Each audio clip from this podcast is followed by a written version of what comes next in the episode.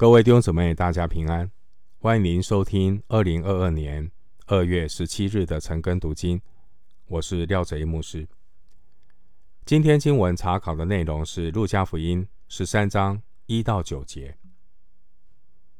路加福音》十三章一到九节内容是谈到悔改的必要。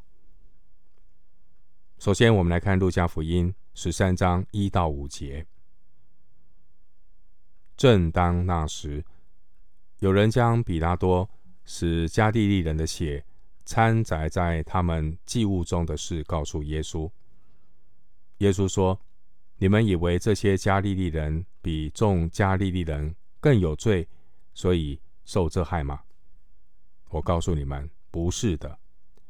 你们若不悔改，都要如此灭亡。从前西罗亚楼倒塌了。”压死十八个人，你们以为那些人比一切住在耶路撒冷的人更有罪吗？我告诉你们，不是的。你们若不悔改，都要如此灭亡。路加福音十三章一到九节的主题是悔改的必要，与路加福音十二章三十五到四十八节谈到警醒等候主。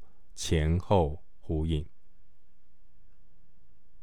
经文第一节说：“彼拉多是加利利人的血掺杂在他们的祭物中。”这可能是指在耶路撒冷献祭的加利利人，他们发生了一些的骚乱。罗马巡抚比拉多就派兵镇压。比拉多呢，他是一个性情急躁的人。比拉多不尊重犹太宗教的传统，经常以武力威胁，曾经差点造成大规模的反抗。经文第四节说：“从前西罗亚楼倒塌，压死十八个人。”这可能是因为比拉多挪用圣殿的这个款项。来建造耶路撒冷的水渠道，这件事呢，引起了犹太人的抗议和流血的冲突。这西罗亚楼可能位于西罗亚池上方的城墙。主耶稣透过这两个事件，要点出一般犹太人认知上的盲点，因为许多人认为。在这两个事件中，那些遭难的人、遇害的人，之所以遭遇到不测，可能是因为他们比别人更有罪。第二节、第四节，但主耶稣要指出来，那些寿终正寝的人，并不比死于意外的人更加安全。罗马书三章二十三节告诉我们：因为世人都犯了罪，亏缺了神的荣耀，并且罪的工价乃是死。当这些百姓好像置身度外的来议论时事的时候，主耶稣却提醒他们：一个人即使没有被比拉多杀害，没有被高楼压死，结局又有什么两样呢？人若不悔改，都要如此灭亡。第三节、第五节。因此，每次天灾人祸都在提醒我们：天灾人祸提醒我们，如果我们没有悔改，死后且有审判。所以，我们要趁着还有今日。赶紧的回转归向神，与神和好。弟兄姊妹，当天灾人祸发生的时候，与其去讨论为什么会有这些天灾人祸，不如好好的反省自己。当时候，他们在讨论为什么加利利人被彼拉多杀害。主耶稣乃是提醒他们要好好的反省，为什么耶路撒冷不知道神眷顾自己的时候，与其去讨论为什么神允许西罗亚楼压死十八个人，可是他们却没有好好反省自己有没有体贴神的心意，抓紧时间悔改。按着定命，人人都有一时，死后且有审判。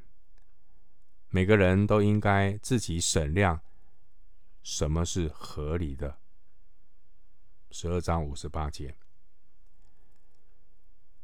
基督徒要警醒祷告，也要彼此劝勉。希伯来书三章十三节说：“总要趁着还有今日，天天彼此相劝。”免得你们中间有人被罪迷惑，心里就刚硬了。回到经文，路加福音十三章六到九节。于是用比喻说，一个人有一棵无花果树栽在葡萄园里，他来到树前找果子，却找不着，就对管园的说：“看哪，我这三年来。”到这无花果树前找果子，竟找不着，把它砍了吧，何必白占地土呢？管园的说：“主啊，今年且留着，等我周围掘开土，加上粪，以后若结果子便罢，不然再把它砍了。”在这个比喻中，第六节。无花果树的果子呢，是比喻悔改；园主是比喻神。第七节那个管园的是比喻主耶稣。主耶稣用这个比喻来提醒那些置身度外的百姓，他们没有遭遇不测，还能够平安的活着。只是表明神的忍耐和怜悯，因为神不愿意有一人沉沦，乃愿人人都悔改。彼得后书三章九节。自从主耶稣开始传道以来，到那个时候已经三年了。主很耐心的等待人悔改，就如同第七节原主三年来。到这无花果树前找果子，很可惜，很多人仍然不肯结出悔改的果子，藐视神丰富的恩慈、宽容、忍耐，任着自己刚硬不悔改的心，为自己积蓄愤怒，以致神震怒，显他公义审判的日子来到。罗马书二章四节，二章五节。经文第七节，人如果不肯悔改，就如同无花果树白占地土，浪费了神的恩慈。这样的人，将来他将要问心有愧的接受最后的审判，恐惧战兢的等待灭亡的结局到来。虽然主耶稣还要给他们再次悔改的机会。然而，恩典的等待并不是无限期的。不结果的树木，最终还是要被砍掉。因此，我们不但要悔改，而且要及时的悔改。神对犹太人是这个原则，对教会也是如此。因为审判是从神的家起手。彼得前书四章十七节。最后，请打开以赛亚书五十五章六到七节。以赛亚书五十五章六到七节，让我们用这些经文彼此的劝勉。当趁耶和华可寻找的时候寻找他，相近的时候求告他。恶人。当离弃自己的道路，不义的人当除掉自己的意念，归向耶和华，耶和华就必怜恤他。当归向我们的神，因为神必广行赦免。我们今天经文查考就进行到这里。